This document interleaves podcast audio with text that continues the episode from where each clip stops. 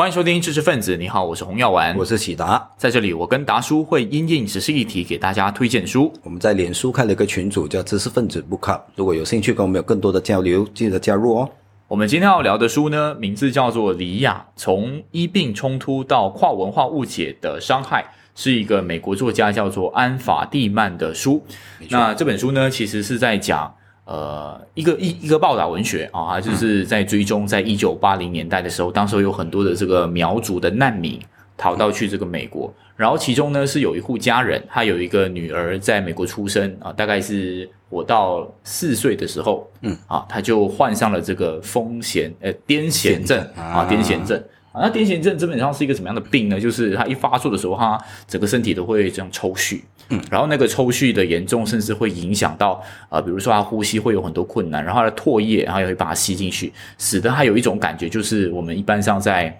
这个呃游泳池里头，不是有这个吸到水就脑进水那个感觉嘛，淤泥的感觉，淤泥的感觉，然后就就引发了一连串的这个各种各样他。必须要不断送院的这个过程，可是，在途中呢，这个苗族小孩叫李亚啊，他在接受这个美国的医学的这个系统去治疗的时候，跟苗族的信仰有很多很多的冲突啊，所以其实他的那个副标题叫“从医病冲突到跨文化误解的伤害”，其实讲的就是苗族的文化。呃，跟这个美国的文化在早期的时候的各种各样的矛盾跟冲突，那这本书是更聚焦在谈这个医病的这个角度。那达叔，我不如先跟大家讲讲吧，就是到底这个根本的冲突是什么？那我先补充一下，什么是癫痫症？我们也本来也不会读，对不对？好，广东话就叫发羊吊了。OK，嗯，对。然后啊，在当然我们一般的医学的角度来看呢，当然就是你的脑部的活动出现异常，所以就影响了你的那个身体，做出了非常不一样的反应，甚至你会。在发作的过程当中啊，可能你会咬断你自己的舌头，嗯，对不对？因为你是控制不到自己的身体。那他对于苗族人呢，他们就会认为这个是恶灵附身的现象，嗯，所以呢，甚至会认为如果你有这方面的这个病发作的话呢，可能是一种天赋异能，嗯，对不对？所以未必是坏事情。所以他们可能在你发作的时候啊，就会进行祈祷哦，或者是说，哎呀，你看。啊，这个小妹妹她又又又有神灵附身或者恶灵缠着她这样子的一个过程。我讲一下为什么会觉得是一个天赋异能的部分，因为他他们在他们的这个苗族体系当中有一种职位叫端，这个端是什么呢？它是一种类似巫师，对，类类似巫师，然后它是负责就是取代在我们一般世界当中的医生的位置。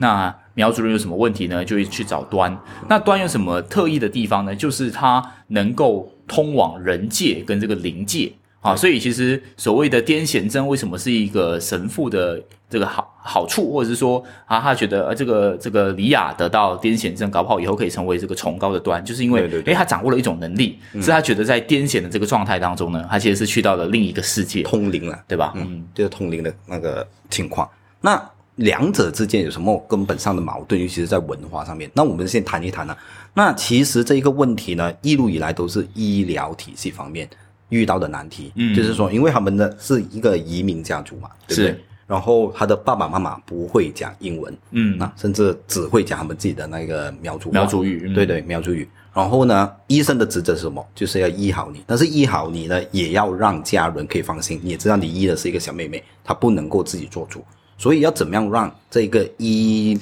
啊，怎么怎么样讲？这个病人的家属可以安心的把他的病人交到这个医生的手上，当中就出现非常大的困难。更何况两者对于怎么样判断现在这个小妹妹李雅发生了什么状态，其实他们啊表面上的沟通好像是没问题，对对。但他们对于这个事情的认知其实是截然不一样的，是。所以就导致了很多的误解存在。甚至我们自己补一补啊，那这些苗族人呢，待会我们再谈一谈为什么我们去到美国。嗯，那。甚至爸爸，他的爸爸妈妈，李亚的爸爸妈妈会认为，哇，这些医生信不信得过？因为他们长期来接受的一个讯息，当然是谣言。他们会认为，啊，这个美国的医生好像传闻会拿这个病人的肝来吃，对不对？然后甚至是会呃做一些动作啊，就是要拿走这个小妹妹的灵魂，等等等等。所以都是有这一些怎么样讲潜在的误解在。所以导致了整件事情，你会知道有非常大的这一个矛盾会出现。我们举几个例子就好，因为很像端，如果是端做治疗的话，首先他就不会问东问西，他就不会侵犯你很多的隐私。嗯，那美国的医生就会问啊，你吃了什么，然后你感觉怎么样，然后甚至要要。要你脱衣服，然后给他去，对啊，就可能是量这个呃心跳的节律啊，还是怎么样？然后当中啊，为什么会有那种误解说他会刺他的肝呢？是因为这个美国的医生都有解外科手术都有解剖嘛，都会解剖死人嘛。然后他们呃一般上好像比如说以分分娩为例子，他们呃都会要这个苗族的女人来到医院，但是苗族女人其实是自己生的，对啊，而且是他们是用一种很特别的方法，我们是尊着生的，尊着生，然后。就是把那个婴儿这样子接上来，而且苗族人哦，他们在呃，因为有那个恶灵的那个概念在嘛，就是他们在生这个分娩的时候，他们其实会尽可能的不要发出声音，所以他们是非常非常强的。就是我们一般上所认知的这个女人生产应该是哇痛到哇对对对，所以惨就是非常疼痛的那种级别，可是他们都会忍着，为什么呢？因为他们害怕这个恶灵一听到婴儿哭就会来这个上这个婴儿的身。啊。对吧？就是招惹了不祥的事情。好，但这个，所以呢，他们啊，甚至还有一件事情，就是他们相信这个呃，胎盘就是婴儿的第一件外衣。对对对对，所以他们。在他们最传统的那个习俗当中呢，呃，会把那个胎盘埋在他们家的这个底下，嗯，然后呢，就是为什么？因为他们相信到头来哈，人死之后你会回到你的异乡，会回到你的胎盘里头，然后你要穿回那件衣服去到这个投胎也好，还是去到另一个世界都好。嗯，但是在美国呢，他们就是嗯很害怕这些苗族人，他们这些苗族人每次要跟他们拿胎盘，他们以为这苗族人要吃胎盘，然后因为苗族人又有很多一些所谓的 B 型肝炎。所以他们害怕这个 B 型肝炎会传染，对，所以就出现了所谓，哎，就是美国医生就拿我们的胎盘，就感觉吃我们的东西，他也知道那是宝物，对不对？对对。然然后还有一些一些部分，我也做一些补充啊，嗯，就是比如说他们也会反对这个抽血，这个因为他们相信这个人一生的血液呢是有限的，但是这个医生就会抽血验血啊等等之类的，所以在这些呃观念上就有很多的冲突，对。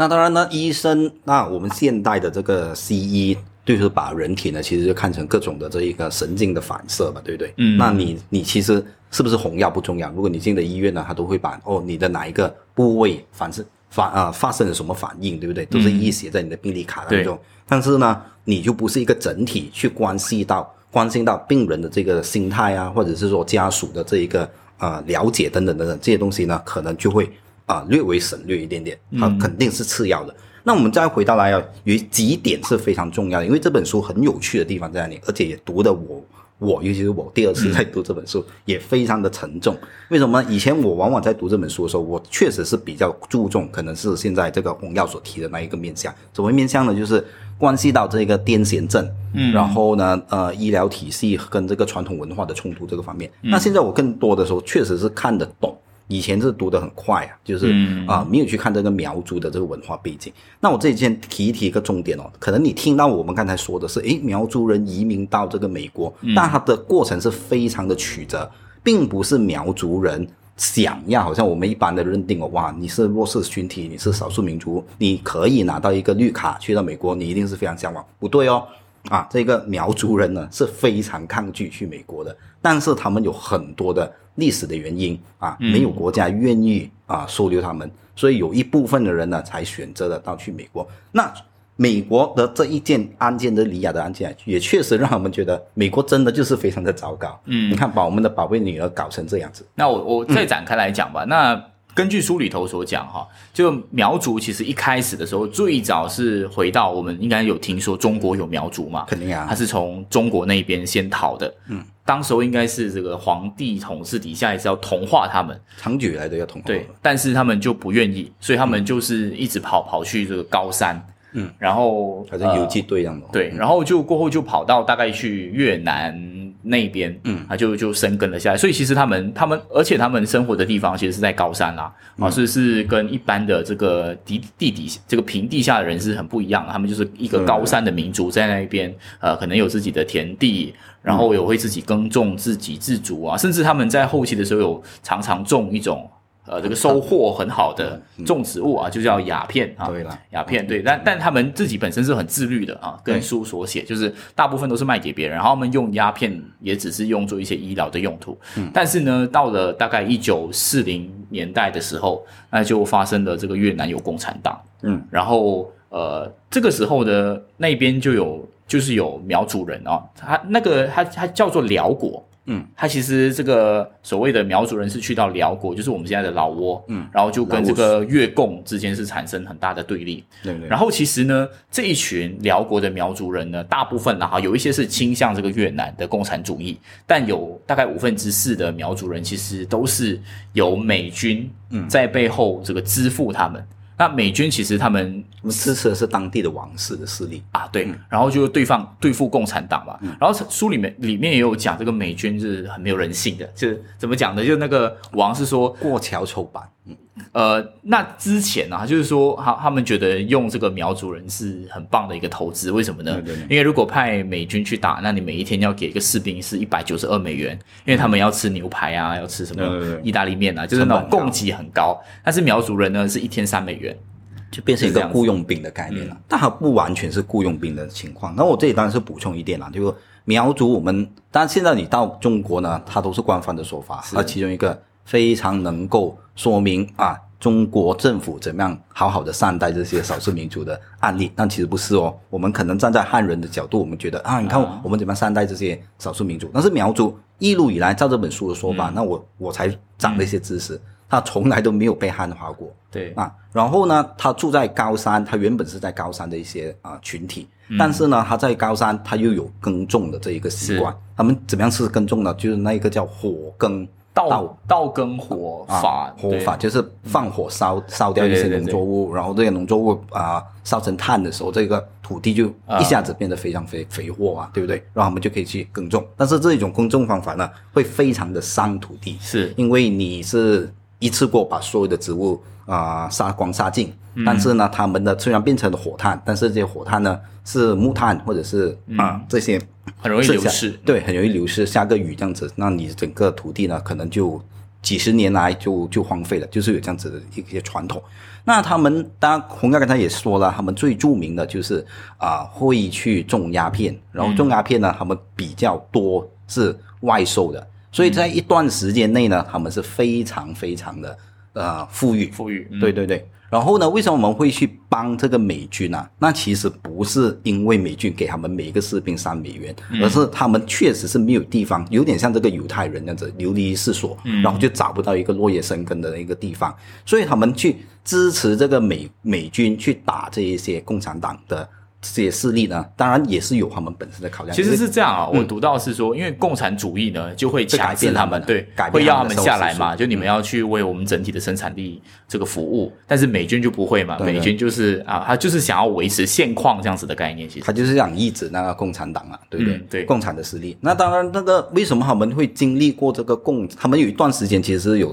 啊尝试过这个所谓的共产统治。你记不记得我们前几集那个啊节目就跟你讲，中国最。厉害的那个套路是什么？就让你自己自我检讨，对不对？每天你就要写啊，你到底今天有做什么事情？OK 啊，我做错了，我做错了。所以这苗这辽国或者我们东南亚叫他老挝的苗族人呢，就真的是看到他们的族群哇！你每天在这个共产党的那个统治之下，你每天就写自己检讨书，检讨书，检讨到最后，你根本就忘记了你自己的文化。他们最看重的确实就是他们自己的文化的保存啊，他们有一整套的那个文化的习俗。好比说这个女生，他们的那个苗族女性啊，他们会刺绣，对不对？非常的强。然后甚至那些男性，他们好像去了美国，他们原本是做这些金饰银器的，那他们去美国也有保留这一些部分哦。怎么样的把那 aluminium 融的它，然后做成对，因为他们以前在接受的时候，他们其实是不接受任何的纸币，他们只接受银。然后就是把它这个烧融它，然后变成各种各样的吊饰啊，就是他们的那个方便他们迁徙的时候可以。那我们稍微再讲啊，就是他们这样子的状况当中，然后最后就是美军就撤回那个他们的支持，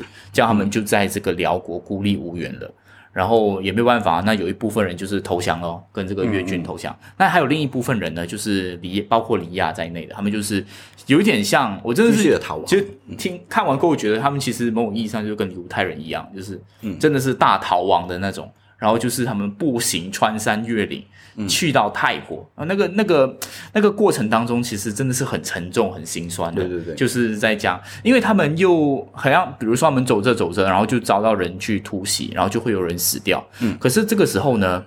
他们看着他们自己的一些亲人，特别是老人死去之后没有被埋葬，嗯，对他们而言，文化上是非常不能够接受的，因为也意味着这个人的这个灵魂永远都没有办法这个。回归他们的回归，对，所以就是要面临种种一样的这个抉择，然后过后还有过一个最终的一个很大的难关，就是那个湄河湄共河啊，就是很深，然后他们又有很多的小孩。补充一下，这里是辽国和泰国的那个边界啊，所以一定要过这条河。而且他们其实他因为他们的生育率都很高，嗯，所以基本上生十胎八胎都不是问题。像是这个李雅的父母叫做纳高跟这个扶阳。啊，其实是应该有十多个孩子吧，啊，都是有这种习俗，所以当时你可以想象，都夭折或者是蛮多的，蛮多夭折，就是就是你要想象还要过那个河的时候，其实那时候又又蛮多孩子去死掉，然后最后是来到泰国的叫做呃班维尼营，嗯嗯，对吧？一个难民营这样子，啊，然后到最后他们其实有在那边度过大概是五年的时间吧，就是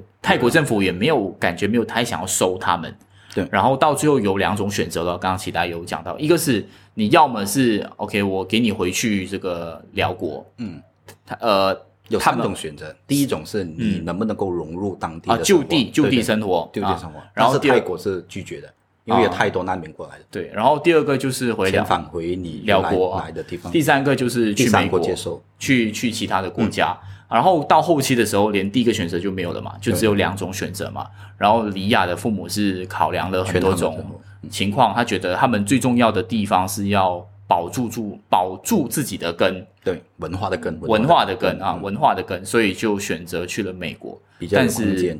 但是有没有成功呢？那，就看来这个文化实验是有相当多的那一个问题啊。嗯，那这本书揭示，我再补充一点啊，就是当然就是有说到啊。我们往往会把上世纪六七十年代的时候呢，把焦点只聚聚焦在越南跟美美军打仗。嗯，但这本书呢告诉我们，其实不是啊，是有另外一条秘密的战线呢，是在辽国发生。是，而且死伤人数不比这个越南战场来的少。嗯，甚至你可以听到什么美军啊放的所有在越南战争上面做的恶行，在辽国都做过。对，对不对？甚至是怀疑啦，因为那个是秘密战线，没有更多的资料这个公布出来。那但我也我读到很触动，就是跟你说我们整个的那个逃亡迁徙的过程，那是非常非常你读下来非常的沉重，非常的感伤。是那时候呢，补一些例子啊，比如说啊，你逃的过程当中嘛，你有当然是带着这个偕老毁幼嘛，对不对？偕幼，那这些小孩子婴儿，那你懂事对不对？你就会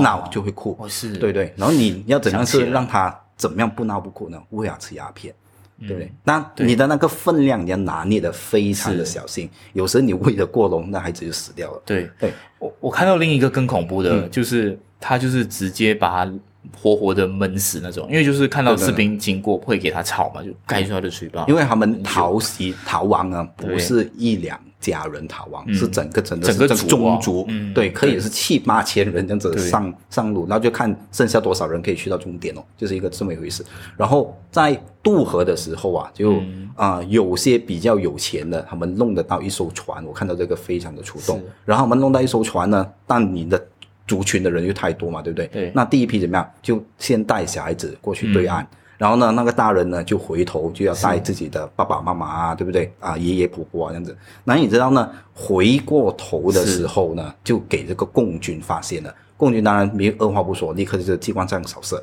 那结果是什么场景？你看到电影感非常非常的伤感，就是孩子在岸上亲眼看着自己的爸爸妈妈在那个船那边，就是过不到来。全部都纷纷而且要要知道一件事，苗族是一个家族关系非常非常亲近的一个一个地方，所以在呃李雅去到美国，就是纳高跟福雅，他们其实有什么决定，其实都是那种大宗亲就会找回他们自己的那种亲人或者是苗族人一起做决定。而那一刻，其实呢这本书讲的很触动的地方是，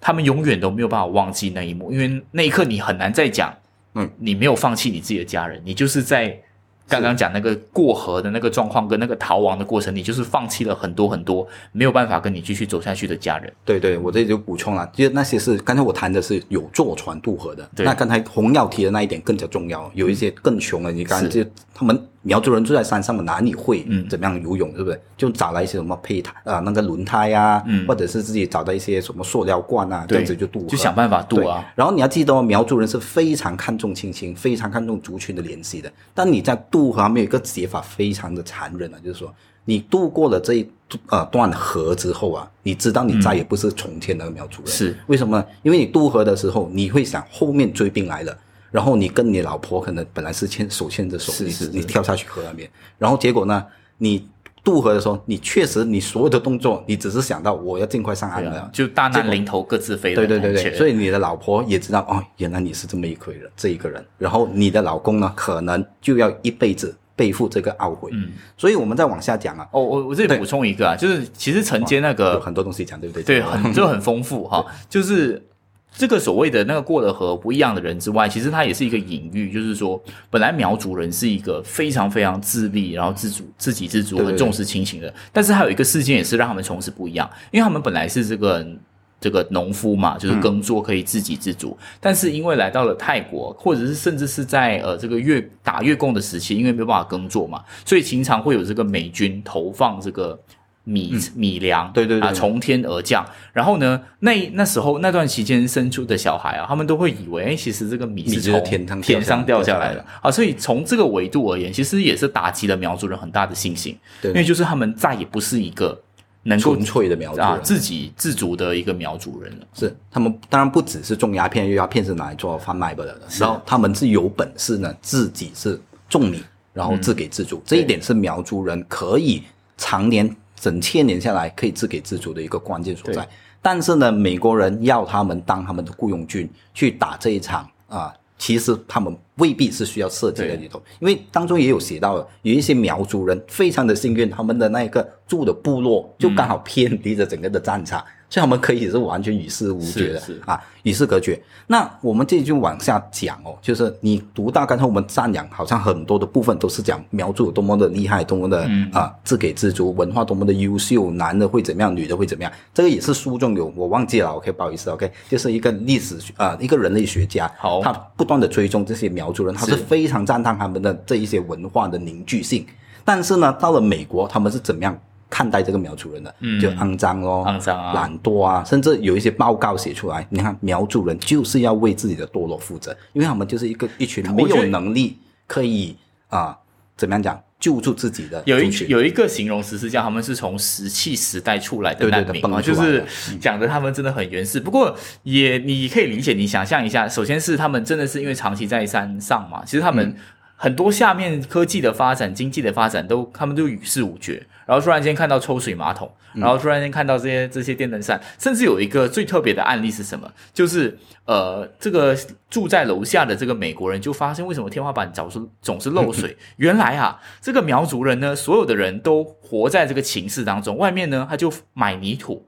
然后就在外面耕种，就在公寓里面在耕种，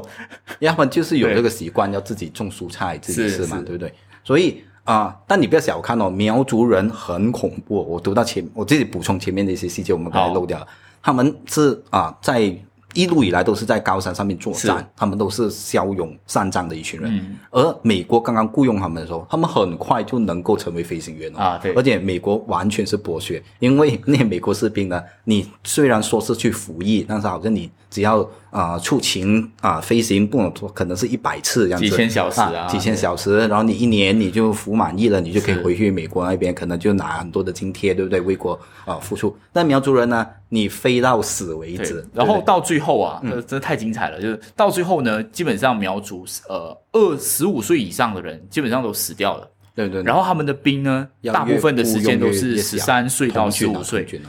哇。太可怜了，对对，太可怜。所以，我们这一节在谈到的就是有很多文化上的那一个矛盾是存在。美国人开始把这些，就是我们怎么样看待弱势群体的那一种刻板印象啊、偏见啊，开始产生的苗族变成另外一种形啊，这一个形象啊，堕落的、慵懒的，然后。殊不知，原来这些所有的东西是美国的整个带入的战场之后，带给这个不幸的族群扛下的历史的。所以他们之间就出现很多很多呃，这个互相欠、互相责怪的状态啊。美国人就觉得他们拿了太多福利金，又很肮脏，然后苗族人就觉得这是你们应该给我的。就是因为当年我的祖先，甚至是我自己，就是去到最前线去打仗嘛，啊，是是一个这样子的状态。那我觉得我们稍微拉回来李亚哈，其实我们刚刚讲的都是呃这本书在后期的时候，就是跟你讲很多苗族的这个前因后果，但他更关注的就是从李亚这个医疗这个病例的冲突开始。那其实，在医呃这个李亚的过程当中，刚刚我们最前面的时候有讲嘛，就是跟当地的医生有很多的这个矛盾，然后因为他们又听不懂。就是这个医生的嘱咐，所以就会出现他可能没有按时给他吃药，对对，然后就使得他的那个风险症，呃，癫痫症，癫痫症越来越严重。然后呢，有一个医生，他就叫做这个呃尼尔，还有这个佩基，然后他就他就是那种很典型的，就是呃，他他很他很好啊，在书中他写他很好，但是他在这个。呃，父母不给他配药吃的时候，他就觉得我一定要采取一些更强烈的行动。那怎么样呢？去告上这个法庭，是说这两个父母呃，这个有虐待这个李亚之嫌，所以呢，就强硬硬的这个把李亚从这两个呃父母当中给剥夺掉，然后去放去一个寄养家庭。寄养家庭那边，对。然后呢，呃，为了医好这一个李亚，他们这个父母其实也付出了非常的多。他们啊，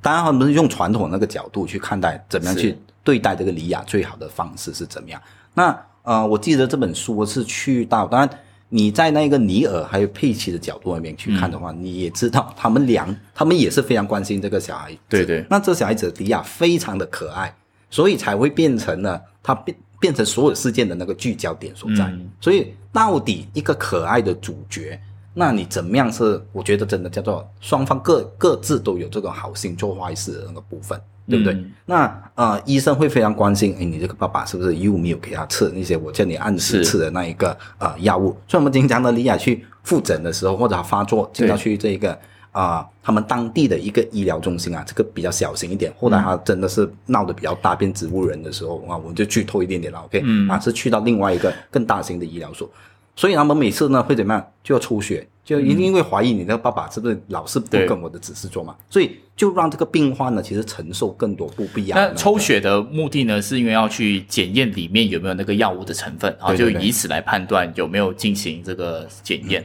那他其实到后期的时候，刚刚其他有不小心剧透一下，就植物人。那后后来的时候呢，就是从寄养的那个部分当中，就有很多好心的这些社工，嗯，然后就去调停喽。然后就是希望这个李亚的父母能够可以理解，然后从社工的角度跟这个从医护人员的角度去看李亚的父母纳高这跟扶阳啊，其实很不一样的存在，对吧？就社工会觉得哇，这两个人，呃，这两个父母真的是最爱最爱李亚的父母，甚至那个寄养家庭，因为他其实是一个很有经验的寄养者，就是之前有什么虐待的案件都丢给他去做的，然后他。跟竟然是跟这个李雅的父母呢？因为以前我们一般上都是我不会跟这个寄养家庭很好嘛，因为我觉得你剥夺我孩子嘛。那那个寄养家庭觉得说你虐待孩子嘛，他竟然是变成一个 很好的朋友，甚至那个寄养孩子他自己的孩呃寄养的那个那个监护人，他甚至自己的孩子生病的时候，他都会说这个纳高跟抚养，你会来帮忙照顾一下，就是有这种呃。很很有趣的一些些，对，很荒谬的一种讲法啊！但是在他们的角度而言，他们就会觉得，呃，这个监护人角度就是，其实纳高跟扶阳真的是很爱很爱他们自己的孩子，对对对，只是他们所相信的那一套，比如说他们会觉得你不可以抽血，刚刚有说，或者是他他们相信你吃太多药会害死这个孩子啊，确实这个是关键哦，会导致这个离养。对，这这点就有趣了，就是我们在可能我自己的感觉啊，我自己在前面读的时候啊，其实就是这个呃苗族人的。家庭他们就是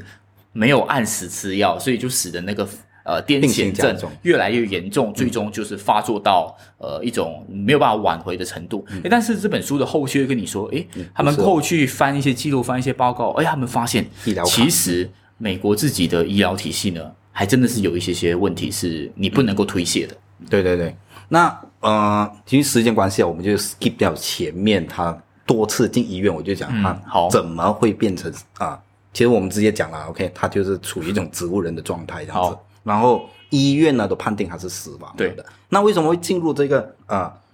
变成植物人的这个情况呢，就应该我没记错，应该是第十五还是第十六次，他就再次发作。那这次发作的是在感恩节。嗯那那感恩节呢，主诊医生呢，就是这个尼尔还有这个佩奇呢，本来已经告假的，打算要去度假这样子，但是呢，恰好就是在这一个时间点上啊，他就发作。那发作到非常的恐怖。据说一般的癫痫症呢，只会可能几分钟或者十几分钟，十几分钟，他两个小时，对，两个小时，然后去到医院那边，你可以知道这种我们知道叫做发羊吊嘛，对不对？你会变得力大无穷，所以几个大汉或者护护士啊，你要在他的身上抽血或者打一些镇静剂，完全不行，所以甚至要叫回这个尼尔还有佩奇过来，然后才能够，他们用的非常其实非常残忍的那个。方式啊，比如说在你的大动脉啊，脚部的大动脉，你切你的那个脚踝那边的动脉，然后因为他因为他又那个孩子他很已经被打过很多次这种药物了，所以他其实很多血管已经找不到，找找不到，所以你要用这种非常残忍的那一个方式，然后甚至你可以看到他的那个病历表写着什么，他全身的血抽光，再放进新的血进去，对，这个是我读到的，他就是把全身的那个 就整身的换血。就因为他还是一个这个小孩子嘛，所以他全身的血呢，可能就是别人的血来的，就对，然后还要不断的是做很多什么啊，肺部的什么测检啊，他们甚至想剖开的身体啊，然后拿很多的这个啊，怎么样讲，他们要的一些资讯或者那个资料，可惜他们就发现他已的脑干已经死亡了，所以就啊，还没有进一步做这个，我再做一些补充啊，就是然后后来他们发现其实。呃，这个李亚的死因是败血症。嗯，败血症，他们就怀疑其实是在之前的一些些这个医疗的过程当中，就不小心感染了一些细菌，导致他出现这样的问题。呃，也有跟，因为他没有开一种药物来去阻止这个，来让他镇定下来那个癫痫症的，叫做好像是癫能丁。啊，这个东西会进一步降低人的这个白血球，然后就使得免疫力变低，就有可能是那个时候刚好他免疫力低，然后一些处理的手法可能有一些些的风险，然后就让他感染这个败血症。对，而事后我们补充一下，这些败血症的病菌呢，怀疑都是在医院感染的，因为你外面很难有这然后情况。他所以他们其实到最后他们是说，呃，他们觉得西方的医疗问题是什么？就是他们看到李亚。已经很容易，因为这个小孩已经反复出现在医院，都是因为这个癫痫症。他们首先呢，只会想到癫痫，他们没有去顾及到，其实这个败血症的病症啊，其实可能很并发症，其实已经有一些些的伏笔了。对，只是他们因为这个西方的医疗体系就是看病多过看人。对这个东西，然后这本书讲到这边的时候，其实他把整个苗族的那个呃医疗那个观念跟这个西方医疗观念是整个有架构起来的。因为在苗族，我们刚刚讲为什么他一直去找一些端啊，然后还去技法啊，就是说啊这个恶灵赶快走开，然后要蒙骗这些恶灵。他们觉得所有的病都是因为你的心灵出问题。嗯，因为在苗族的世界当中，你的身体跟心理是没有分开的。对对，但是在这个西方的这个医学、现代医学的角度，就是你哪里有问题，你的部位我就医哪里，对对吧？所以讲到这个点呢，就在这一个案例，哈应该是第十五次还是第十六次这个最严重的这个发作当中，他就点了出来。嗯，因为你李亚他们虽然是判定了他已经是脑干死亡，甚至已经在做这啊。叫翻译过来呀，就跟父母讲一下，其实你的孩子很快就死了。对，就你你一出院就会死掉的那种。对，你就接回家咯 OK，就是你要可以做什么啊？你们的仪式也好，让他可以活着走的比较安详一点点。那他们已经开始有自己的打算了。但是呢，这个整个的西方医疗体系最大矛盾就是，你不能够看着，虽然你已经判定他死了，但你不能看着他就来死，你不做什么事情。所以这一点呢，就能够补充你所说的，他们的聚焦确实就是你可能有什么病，头痛医头，脚痛医脚，对不对？啊，就有这样子的思维去看待整个的病患。所以他们其实在这个整个过程当中呢，你看回去啊，你还是看到他们还是尽力的在做很多的事情。好比说，哎呀，你要尽力一定要帮他怎么样啊啊，要喂他服食什么东西。但你会奇怪，哎，你不是讲他就来死了吗？怎么你还要？啊，又要给他怎么样喂食什么东西？你要解决他的那个喉咙有太多痰的问题啊，等等等等等等。但是啊，在当然啊，在李雅的父母眼中啊，他们就会认为，看所有的事情根本就是你们的这些医疗体系造成的。为什么呢？因为他从一开始他得到那个翻译，因为可能翻译是要把整件事情跟他谈清楚。嗯，他接受到的重重点是什么？他接受到重点是为什么我的女儿？本来好好的，一直以来都是在这个社区的医疗中心那边接受治疗。那为什么干嘛你突然间要带我去更更大的那个医疗中心。然后你要记得哦，他们都是穷人，都是靠啊国家的补助金，补助金。他们去到当啊那医院呢，只能够睡可能是落笔，对不对？也不敢吃啊，一天可能只吃一餐，叫亲戚啊带带饭来过来，嗯啊这样子的一个情况。然后啊，他们就会怀疑是什么？根本就是这个尼尔还有这个佩奇，就顾着要去玩嘛，对不对？对对对啊，医生不得空，所以才保的。其实那个医生他那个跟口译员的讲法是，他们好像是有会议，所以必须 leave the town。对对。然后就是，所以他们已经把他转交，呃，没有，而且是因为当地那个叫做 Mercer 的医院设施不足，所以要去到更给的医院。嗯。但是就是被这个你你那个李亚的父母就以为是他们贪玩，所以本来都好好的，因为他之前确实用一些药。他看起来确实也没有什么事情，但是其实尼尔跟佩佩吉他们其实早都已经预料到这件会发生。对，因为每一次疯癫症的发作，然后再加上那些药，都是会让婴儿这个智能退化，然后会让他身体器官某种意义上长大之后，他会跟一般的小孩很不一样。但是就出现了这种很多，到现在哈，可能到现在那个尼尔跟这个呃佩的家的佩吉还有这个李雅的家人，他们对这个这个理这个病例的理解是完。完全不一样的，完全不。但是要讲一个很讽刺的地方，就是就是刚刚齐大有讲，那到最后不就是说，那他已经是将死之人了，大家觉得说没有药救了，对，所以就呃就建议拔管，然后带回家。那到最后他们确实也是这么做了，然后就接回家。可是呢，也，很意外，以为这个书本完了是不是？他跟他写继续写下去，写他七岁，然后。每一年的生日他都写，每一年的生日他都会有，就是他们用这个苗族的方法哈，他们在他们的公寓外面有一个停车场，他们有种一些草药，然后就拿来磨，然后就让这个呃李亚去梳洗啊身体，对对对，然后结果这个孩子虽然一直都是一个不会讲话就是植物人的状态，嗯，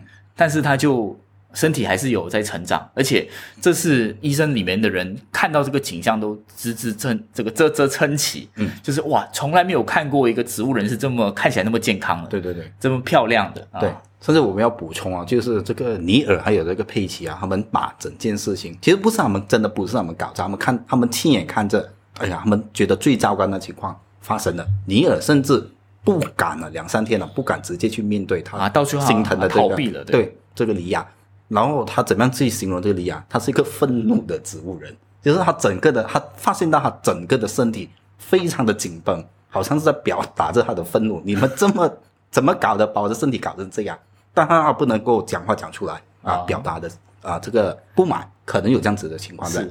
然后，嗯，哦，我们也也讲讲啊，所以这个故事，它这这本书，它其实就是到这边就终结，然后过后有跟你谈一谈，呃，不要不要忘记哈，我们所讲的这本书其实是写在一九九零年啊，是，嗯，我忘记具体年数，其实是写一九八零年的故事，对对，啊，但是现在的苗族人在美国基本上都已经是融融入了当地了啦，哈，然后也有呃自己的一些些，就就跟美国人可能还还蛮靠近的，只是有一些。呃，就变成传统的节日啊，他们还是会凝聚在一起，是一个这样的状态。但是，他就是从李亚这个小女孩啊，他一开始的时候，他被这个他们的父母讲，是因为姐姐敲太大门，然后灵魂出窍，然后他就得了这个风痫症，呃，癫痫症，嗯，还一直讲错哈，癫痫症，然后过后呃进入这个医疗体系，到最后产生了这个悲剧，对。对。也不是悲剧啊，就给两个大文化的很大的一个冲击，冲击对。然后到最后，其实那个 Mercer 镇，它是在加利福尼亚的一个一个小镇一个地方这样子。他们之后也有去采纳一些苗族人的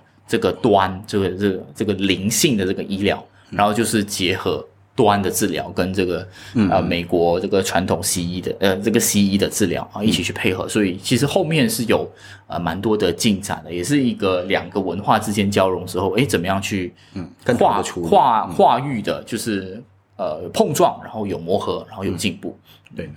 所以我们今天也讲了蛮多的部分，但是这本书的更多的内容其实我们省略掉。我们省略蛮多的，但是蛮多的。我我讲讲一讲自己的感受。我觉得读这本书就是，他他他的写作技巧也很棒，就是他前面就一直写李亚，然后中间就穿插一些历史背景，那你就会穿插，就会哎李亚到底怎么样了？到后来你就是很关心这个人，对。好，大家想知道什么感觉自己读吧。